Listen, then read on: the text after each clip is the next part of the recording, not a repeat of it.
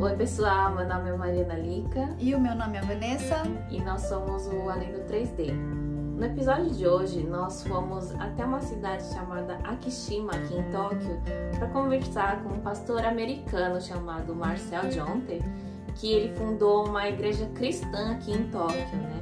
Então nós falamos sobre a trajetória dele, fizemos perguntas sobre o cristianismo, né? É, di- diversas perguntas que é, estavam assim nos indagando, na verdade, sobre a religião em si, sobre Deus, Jesus Cristo, o amor, enfim, muitas dúvidas que a gente tinha a respeito e a gente queria um pouco do ponto de vista dele e é, da, da, da igreja, da questão religiosa.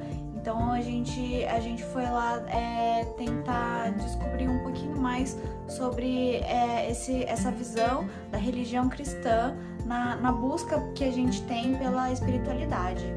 Isso. E sendo que nós duas, nós não somos religiosas, né? Não, não sou cristã, Vanessa também não é cristã.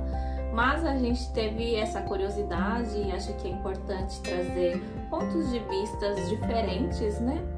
Então a gente foi lá e conversou com o pastor Marcel, que foi muito gentil, né?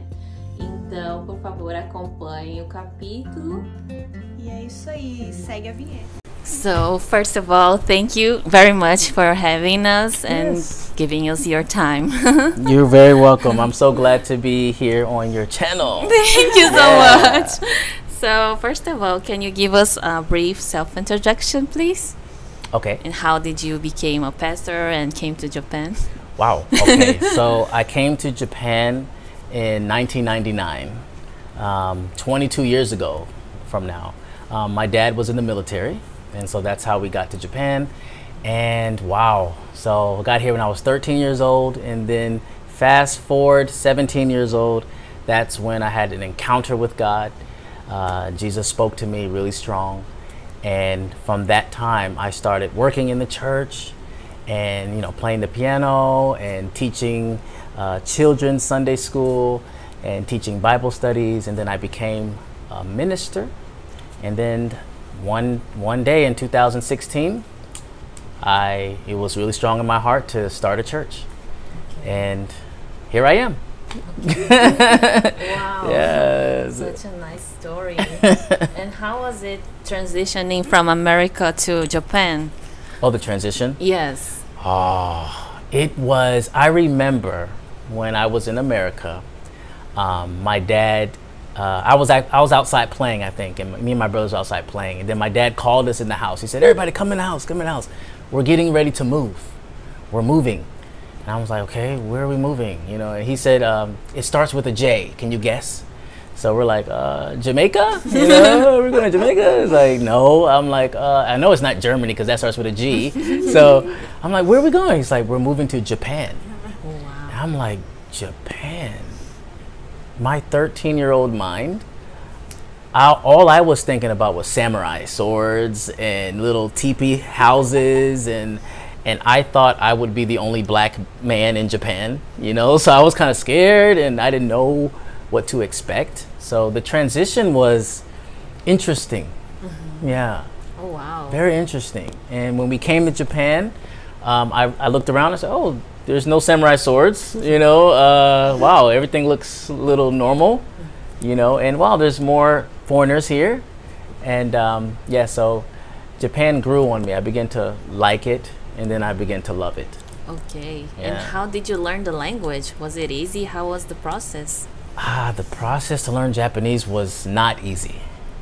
Not easy. Um, at first, um, I took a class at, in high school, and I did terrible in that class. I did not do good. Um, but what helped me learn Japanese was being around Japanese people a lot. And so my mom, she was a gospel singer. She still is a gospel singer. We had um, a big Japanese gospel choir, and so I would play piano for her. And and so being around the Japanese people like every week, listening to the translator translate for my mom, that helped me like learn Japanese, and I began to try it. And yeah, Right, that's awesome. yeah. So when Japanese people hear the word Christianity, what do you think it's their first image of the world? Mm. Japanese people typically their first image is uh, shukyo. You know, this word means like religion. You know, so they think like, okay, religion, and maybe they also think they think religion. Then they think um, weddings, right? they think like okay, like a chapel. You know, because a lot of Japanese uh, they get married in, in chapels, and Yes. and and so that's the image they think maybe, and also they may think of the movie um, Sister Act, or Tenshini Love Song, the ega, and uh, that's like a, a really popular movie um, that came out, I believe, in the early '90s with Whoopi Goldberg and everything, and so that's probably the image. yeah. So Christianity is not very popular yet in Japan, right? well, you know what? Increasingly, it's getting popular. Oh, really? Yes, of course, through gospel music and also through uh, missionaries Oh, coming to. Japan. And um, actually, I did an interview um, on our on our um, church um, channel with uh, two evangelists, two uh, missionaries, who go out in Japan and spread the gospel, and it is spreading. You know, um, in fact, um, before I came here today, I went to the Daiso and uh, I was buying something for my wife, shh, her birthday, um, for decorations. And the lady at the register, I told her, I said, um, um, I'm a pastor at the at a church nearby. She was like, "Oh, a pastor? Whoa, you you're a young, young looking pastor." I said, "Yeah," and um, and I said, "We do gospel every every week." And do you know about gospel? And she's like, ah, yeah, I know uh, the movie Sister Act. So she mentioned to me just before I came here, uh, Sister Act. And then I began to tell her about Jesus and told her about what is the good news, what is the gospel. And her heart was so open. That's really nice. Yeah, it's amazing. And why do you think Japanese people need Christianity? Mm. I believe more than, okay, let me see. Japanese people need Christianity because it expresses the love of God. And I often tell people this that, that um, Jesus did not come to the world to make another religion called Christianity. Okay. You know, Jesus came to the world to reveal to us who God is because he, he is God in the flesh. So God, Manny, me and I, we can't see God, but Jesus came in the in the human form to show us who God is. And when people saw people following Jesus, they called them Christians. Yes. So God didn't come up with the word. You know, people said, "Oh, those Christ followers, those are Christians," right? So that's where that word came from. So I believe the world needs a relationship with with Jesus. Yeah, for sure, for sure. And in Yeah. that interview from the channel Black Experience, Yes. you said that sometimes church imprison people, and Oh. I thought that was very interesting point of view because Mm. I also believe that, but I wanted to know how did you come up with that perception?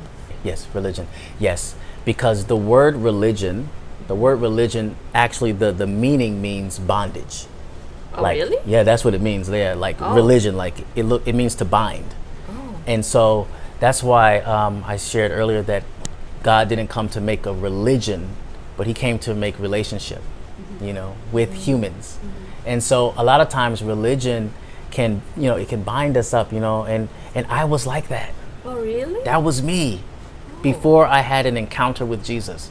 Like I used to try to be perfect and and try to, you know, measure up to God and and I would get so like panicked and uh, feel so bad and shame about myself and like I have no worth, you know. You know, until I met I met Jesus for real and, and my heart was changed. Yeah. On, on the video, Uh-huh. you said that you wrote a book called "Why Am I Black?" Yeah. Right? Can you tell us more about that? How was that? okay in fact it's right here this is the book the reason why i'm Oh. black the reason why i'm black the love challenge okay this book uh, wow um, i was a preschool teacher and you know we was out in the park i was taking the kids out in the park and and one of the students just randomly asked me a question. Hey, uh, Mr. MJ, why are you black? You know, I'm like, hmm. No one ever asked me that before. Like, I began to think, okay, why am I black? Like, why, why am I black, and why is she this color, and why are you this color, right? So, and then all of a sudden, I just got this like idea or this revelation, you know.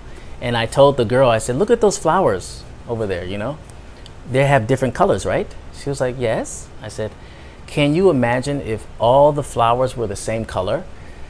Life would, flowers would be boring, you know? But because they have different colors, you know, it's, it's, it's beautiful. And I said, that's the reason why I'm black.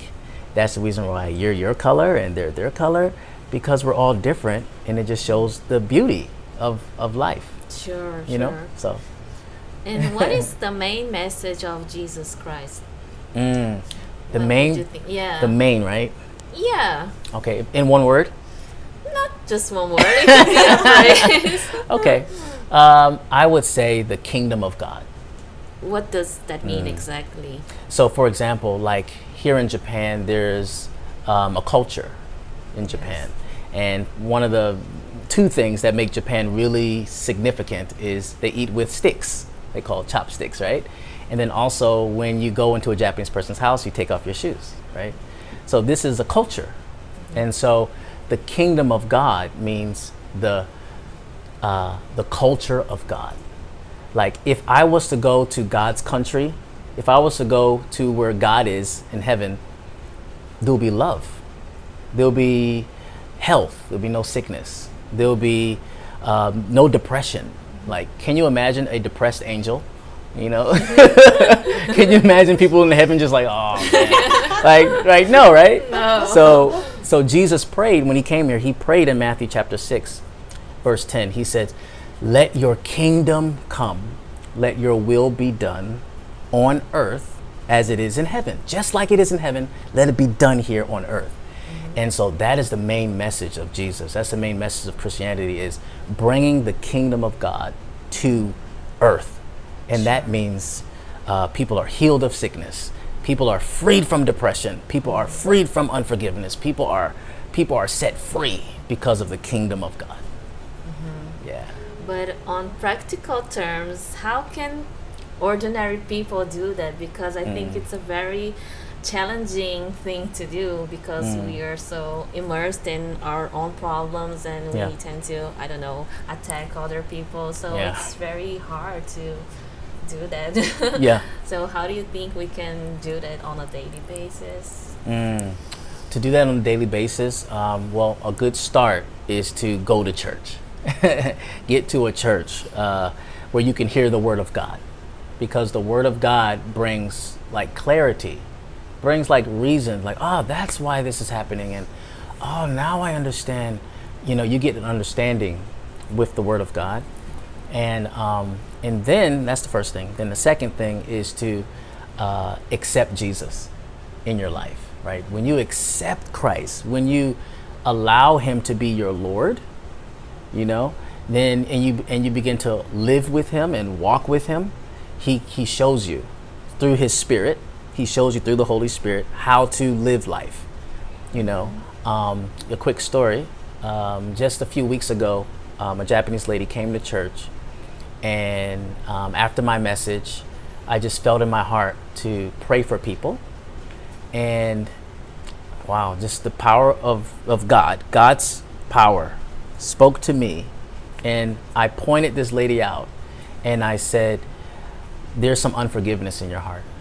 And I didn't know anything about her. I, that was the first time I've seen her.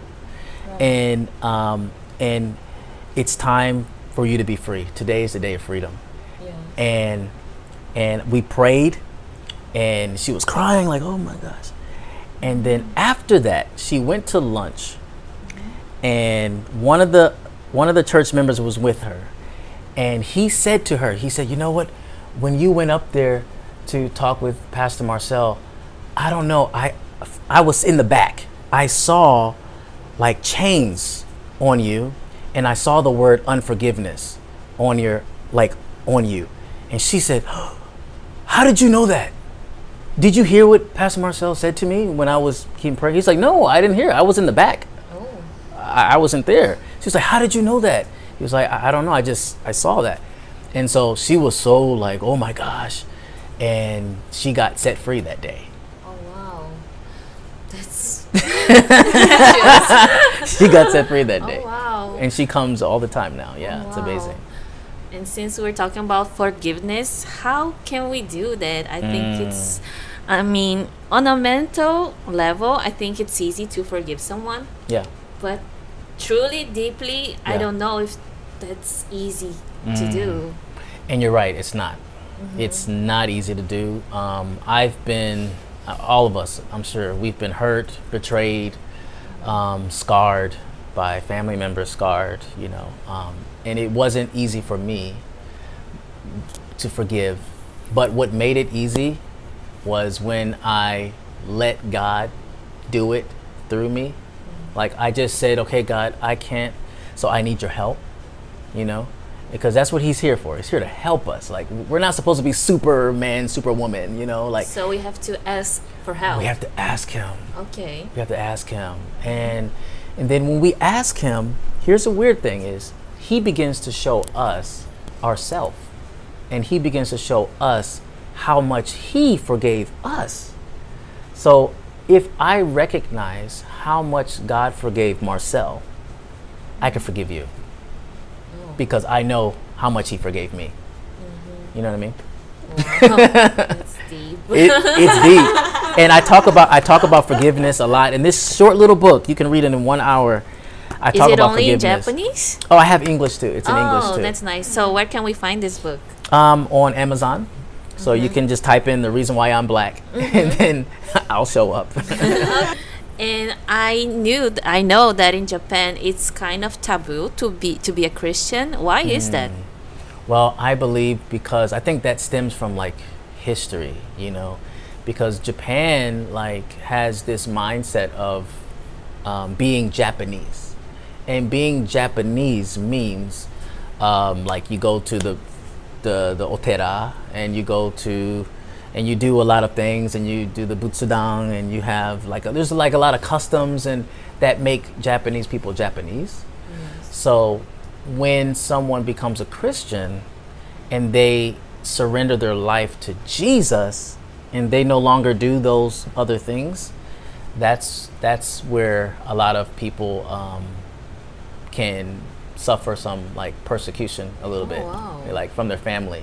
Right. So yeah, and this happens all throughout history, being a mm. Christian, you know, following Christ. Mm. So Okay. yeah. But if you're following Christ, you're not allowed to follow other things, like, for example, go to a shrine and Mm. have your ancestors butsudan. Ah, okay. That's a it- good question.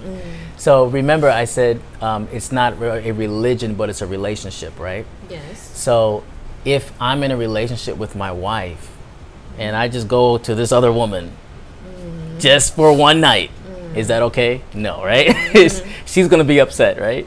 So it, it's so same way with God. So I, in the Word of God says, you know, um, you shall have no other gods before me. You know, I am the the true and living God. I made the sun, I made the moon, I made the the stars, I made sheep, I made cockroaches. You know, I made everything. And um, so when I follow Christ, I'm in relationship with Christ. So why would I, you know, turn my back on Him to serve something else? Okay. You know what I mean? yeah. Okay. Yeah. And um, the main reason we came here was Yeah. to ask about love.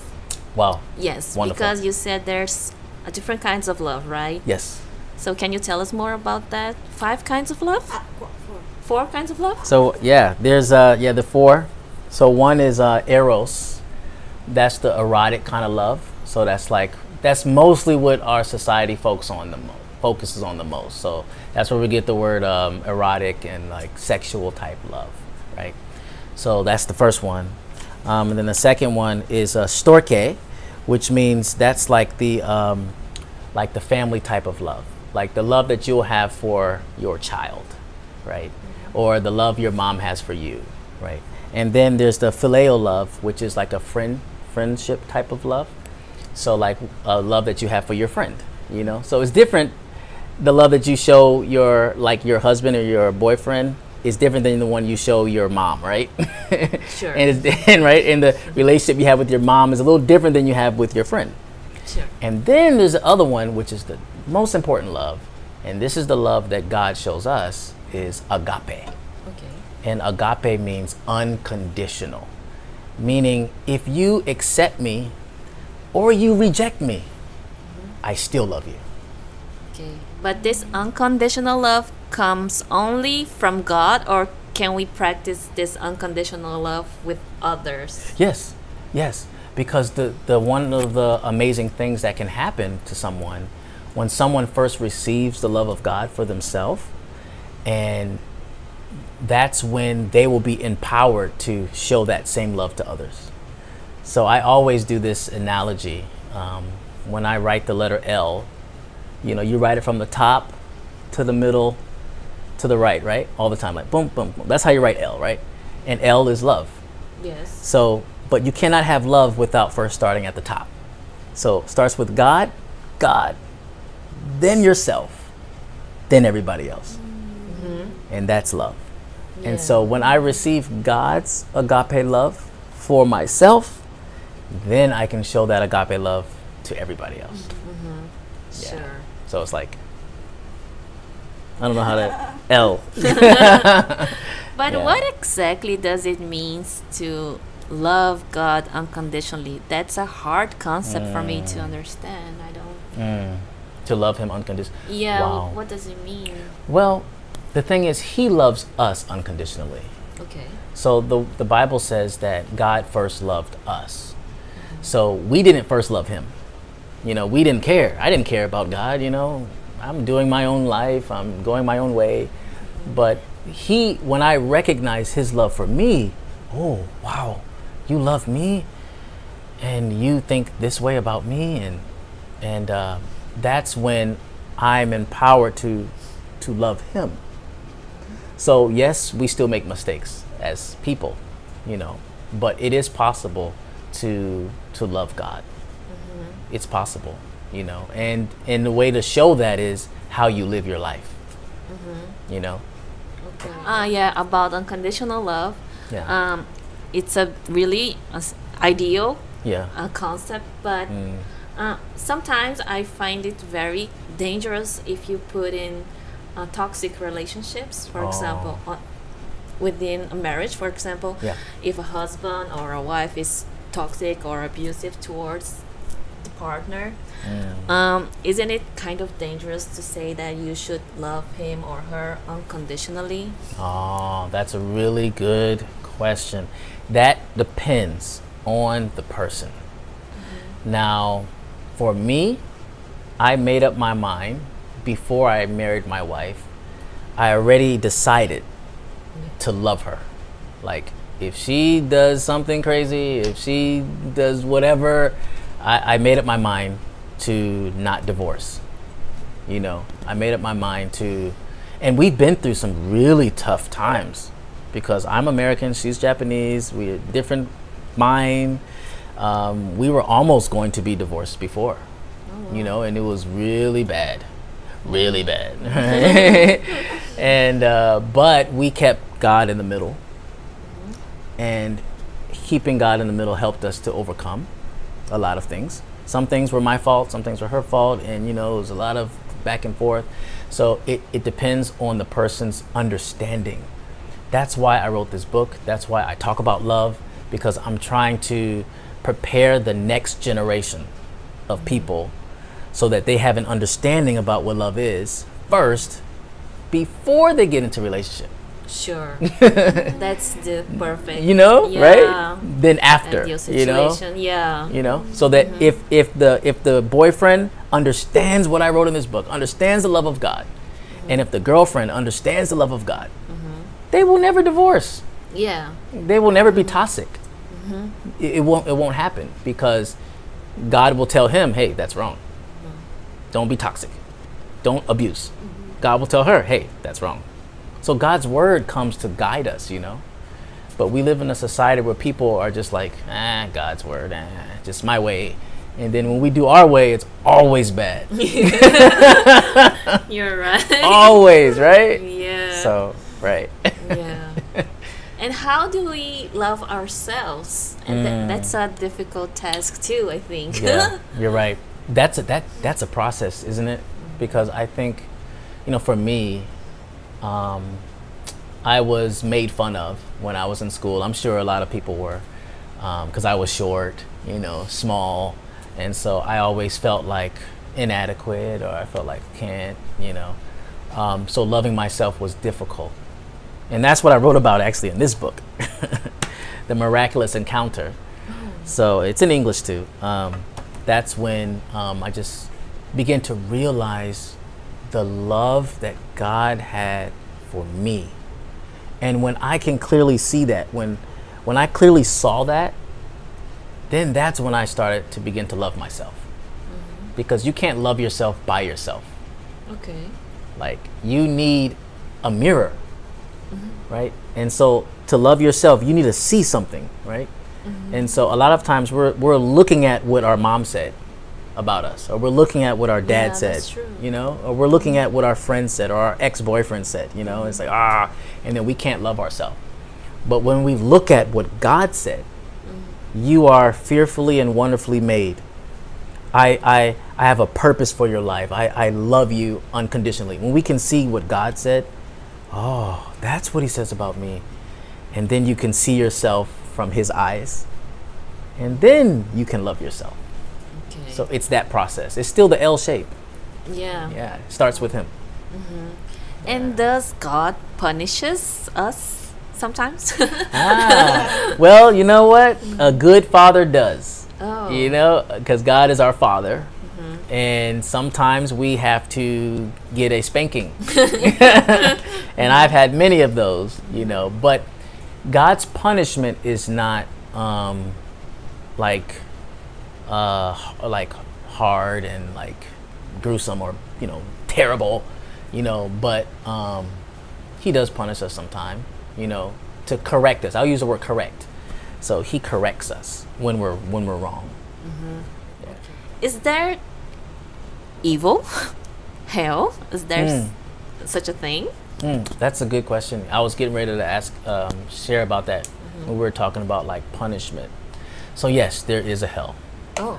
um, and there is evil, and and when people say, "Oh, I don't believe in the devil. I don't believe in evil," then I tell them, "Okay, here's what I want you to do. I want you to go home tonight. I want you to watch the most scariest movie ever, alone, in the dark, right?" and tell me if you're okay, right? right? That person gonna be looking around, you know, in the house, locking the door, locking the window, right? Why? Right? Why? There's no devil, right? There's evil in the world, and we can feel it, and it's fear, right?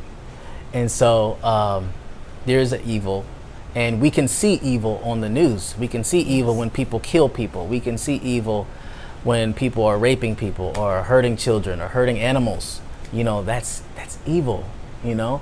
And evil works the same way love works. It works the same way. It's either you're going to be influenced by God or you're going to be influenced by the devil. When I'm influenced by God, I forgive. When I'm influenced by God, I show kindness. You know, I'm caring, I'm loving. But when I'm influenced by evil, I, I hurt others. You know, I may kill someone, steal, like you do. So that becomes the evil. And just as it, just if I go to the store and steal something, the the judge is not going to let me go. I'm going to be in trouble, right? Yeah. if I steal something from a store. So same way, if I break God's laws, I'm going to be in trouble mm-hmm. for eternity. And that's called hell. Hell means separation from God. Yes. And God doesn't want nobody to go there. That's why he sent Jesus. And that's mm-hmm. why he sent missionaries and pastors, you know, and build churches so people can see, you know, and receive the good news so they never will have to go there. Right. Yeah. And although Japanese are very spiritual, they go to temples and shrines. Yeah. Why do you think the suicide rate is so high here? Mm. I believe, and you know, I just had a phone call um, two weeks ago, and this lady was saying, you know, I want to kill myself. You know, she called me and said, please, Pastor, I want to, please come meet me now. I need to talk. And so I talked with her, and I shared about Christ to her, because without Christ, life is a crisis. You know, and you can have spirituality you can do all kinds of things you can meditate you can go to the mountains you can do all kinds of things but without christ you know without without the god of the universe the, the, the true and living god loving you and understanding that and understanding your worth i think that's the reason why um, many japanese commit suicide because of the loss of hope they feel like there's no love there's no hope but god is hope and god is love Yeah. so they need him Mhm. And what kind of services do you offer here at your church? Mm, okay. We offer counseling. Um, we have um, premarital counseling, for example, um, uh, marital counseling, people who are married but have some troubles. We offer counseling there.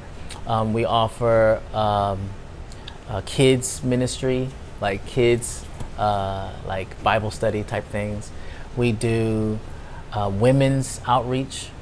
So we actually we have a team of women that go out to the streets and and just uh, you know give smiles to women. You know, pass out flowers with message cards, or so sweet. or we visit like uh, um, women's shelters, single moms, and and women that lost hope. You know, um, we have that. We we do uh, homeless outreach. That's so amazing. yeah, it's truly truly it's amazing. It is. Wow. yeah. and what's the most um, touching story that you think that you've experienced here in Japan? I mean, Mm. preaching and teaching Jesus' words and God's Mm. words. the most touching story? Yeah, like most the most awesome transformation. I don't know. Okay, awesome transformation. yeah. Wow. Um, off the top of my head, it would have to be my wife. Oh wow, really? Yes, yes, W- Why is that? yes. Could you Um, share that a little bit?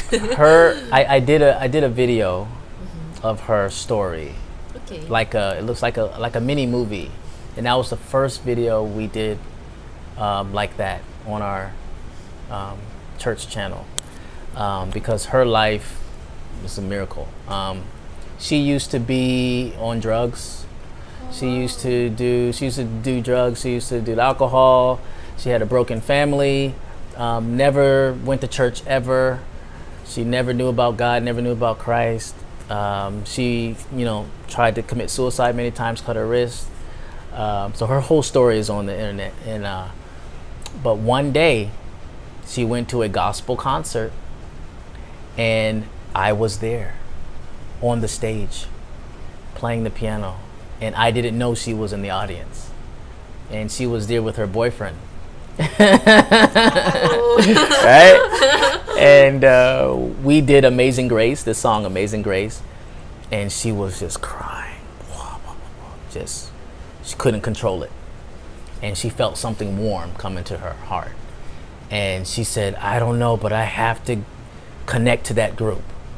And she went online and found us, and she came into our rehearsal one time, and I saw her, and you know she had this cut up jeans and red hair and she was just like this punk rocker look you know and um, and her life was totally transformed. I never knew that that would be my wife. That's amazing. and she became a christian. She accepted christ in her life. Now she's leading bible study groups. Oh wow. isn't that That's amazing. Amazing. from zero to now she's teaching people about Christ and and teaching children and doing dance. Um, now she has she found her purpose for life and it's through Christ. Wow. Yeah, That's amazing. Yeah. Amazing. Truly, wow. yeah. yeah. now I have some questions. It might be kind of stupid, but Okay. Yeah. Sure. Since I've never been to a church and I don't know many things about Christianity, Okay. I feel like I should ask. Okay. Yeah. Please. Uh, can people like that go to church have tattoos, drink alcohol? How how is that? Okay, yeah, come come to church. Yes, people have. Yes, uh, you can have a tattoo. Uh, you can, if you drink, you can drink, but not in here. You okay? okay, don't drink in here. You know, because then we have to, we'll have some problems. You know, because uh, you may start shouting when I'm preaching. You know, so it's like, hey, wait. So uh, yeah. Oh, so is it allowed for Christians to drink? Oh, for? Christians, you're yeah. saying? Ah, okay. So for Christians to drink alcohol, the Bible says, Mm. um, instead of being drunk with wine, try being drunk with God. That's what the Bible says. Mm-hmm. Okay. It's like you know. So God is like, I want you to be drunk on me with me, and when you get drunk with me, you'll change things. Mm-hmm. Because when we get drunk, you know, we say things that we never say, we do things that we never do. Right? Mm-hmm. We're under the influence of the alcohol, right? So um, I teach about this. Uh, there's a lesson um, about alcohol. Um, it's, uh, it's called the Gray Zone series. I did a whole series about these type of questions. Oh, okay. Yeah, and so um, so people, um, Christians, um, I tell them alcohol by itself is not evil. Like alcohol, jita is not evil. But why are you drinking it? You know, and are you trying to escape something? You know, that's what Jesus is for. You know, so it's kind of like showing people him. You know, Okay, so okay. you know, I don't judge anyone like that. Okay. And what about listening to other kinds of music like rock and roll? Is it Mm. allowed? Is it okay? Well, you know what? It's it's all about um, what type of music, and because I'm a musician, I play music, and music influences us. yeah, for sure. You know, like it makes us happy, it makes us sad, it makes us remember our, our ex. You know, like like like whatever. There's certain songs, right? Yeah. Certain songs kind of you know do something to us. So uh, we have to be careful about the type of music we listen Okay. to, because it can influence us in a negative way. Okay. And how do Christianity sees other practices like astrology and Mm. other, I mean, mystical, exoterical things? Ah, okay. So Christianity sees that as like like I was saying before. Um, the Word of God says God God says, "Have no other god before me." You know, He says, "I am the, you know, the true and living God, and I love you, and I want, you know, you to be with me and serve me." So, to it's kind of like um, like I just like I meet you and you gave me this wonderful gift, right? And I'm just looking at that gift all day. I'm like, oh, this gift is amazing. Oh, you know, right in front of you, right? And I'm just like forever just looking at the gift. I'm not even looking at you. I'm not even talking to you. I'm just looking at those cookies, you know. I'm just only these cookies, only these cookies. I'm just worshiping these cookies. But you are the one that gave me the cookies, right? So I need to be I need to be talking to you, right? yeah. not You're right. Like not so much of the cookies so much, right? So yeah. So- That's a good analogy. right, you know what I mean? So you're like, "Hey, Marcel, hello, Marcel. Interview time." I'm like, "No, no, no. no. Wow, these cookies." you know? So that's what we do with God. So we worship what he gives. Like we worship the the the stars. But the stars, he made the stars. So the stars are not to be worshiped. You know, we worship the sun. No, no, he made the sun. That's not a god. You know, that's uh, something he made. So God wants us to worship him. Okay. You know what I mean? So, so yeah, that's what that's the idea. Okay. the When we came here, Yeah. you you told about uh, Philip and Jesus and mu- multiply the Ah, the ah, yeah, you yeah, know? yeah, yeah, yeah. Uh, I remember you that. the power of words. Think Ah, thinking, thinking. Yeah. Ah, that day, uh, that message was yes. What do you think? What do you think? Yes, Yeah, yes, yeah. yes, yes, yes, yes, yes. So Okay, could you you- tell us a little that bit about that? Okay, so uh, About yeah. yeah, that that that um, so that happened in the Bible. Um, Jesus' disciples. Now, disciple means follower of Jesus, right? So that means, you know, these disciples always saw miracles, all the time. They saw Jesus doing amazing things, uh, healing people's sickness. They saw people coming up from the dead. They saw, you know, blind people healed. They they saw all kinds of things. So then this one day, uh, there was all these people uh, 5,000 people that were following Jesus too. And Jesus was like, man, all these people, they must be hungry. Um, and he asked Philip, he says, Philip, what do you think we should do to feed all these people? But Jesus was testing him to see if Philip had faith to say, "Hey Jesus, you know what? You're you're the Messiah. You're the you're the man. You're you're God. You can feed all these people." But Philip didn't say that. Philip was like, "Oh, this is impossible. I don't know what we're going to do, Jesus." And that's what we do sometimes. When we look at our situation, we think impossible. Yes. We think muri in Japanese, they say. It is impossible. But Jesus, He's the God of possibilities. So there's nothing impossible for Him. And I know that from my own life. And so God wants to see do we have faith in His ability? Are we going to doubt God or are we going to believe God? So we have a choice, right? And so Philip chose to kind of panic and like, oh my gosh. But Jesus, what he did that day, he took a little boy's lunch, you know, two fishes and five breads, and he multiplied that and fed 5,000 people. And everybody was like, wow, that's amazing. So what that says is God can take our little that we have, he can take, you know, um, the, you know, the, the low self-esteem that we have and we think we can't do anything we think we can't achieve something. No no no. Jesus can take that and expand that. And that's what i'm believing for this channel too. That that jesus is going to multiply. He's going to multiply this channel Thank you so you know? and so but god wants to know what do you think?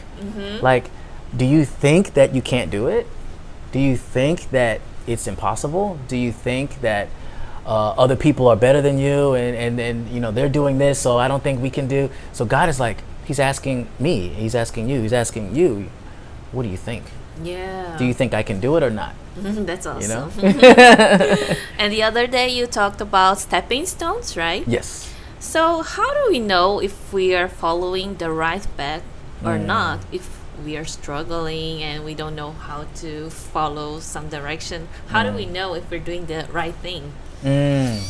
So how do you know is first of all, um, there's a couple of things you need. So you need, of course, the Word of God because the Word of God is the lamp unto our feet and the light to our path. So the Word of God is the light to the path, right? And then also you need uh, fellowship. You need like other believers, other Christians in your life because God speaks through people. Yes. And so, but if you're like an island, you're just by yourself, and you're you know you're just new and you really don't know much about God, you're kind of blind. You know, you don't know where to go, and you're bumping into everything all the time, right? Yeah. So, but when you learn to um, adopt God's word into your everyday life, and then share with other believers, because that's what church is for. You know, church is for you know for us to grow together, for us to you know support each other, right? Because I can't see everything myself, but oh, my brother, he's he sees, and my sister over here, and my brother over here, and and they help, you know, and so that's how you know because God will show you through the word and then God will also show you when you come to church and you hear the word of God or or somebody else God used them to talk to you. So it's like for example when people come to church and I preach a message and they say, "Pastor, that's exactly what my problem is this week. How did you know that? Like you answered my question. Thank you, right?"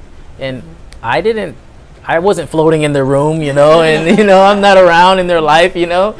I'm not having secret agents going to them and giving me information, you know. Like it's just how God does his thing and so it's through the word of God that we know where we're going. So that's why it's important. It's important to connect. Very important to connect to the word of connect to Jesus, connect to the word of God and connect to a church that that speaks the word of God. So then you will always know what to do. Mm-hmm. All the time. So I think that's basically it. Thank you oh, so Okay. much for Oh, the really? interview. It was really nice doing that.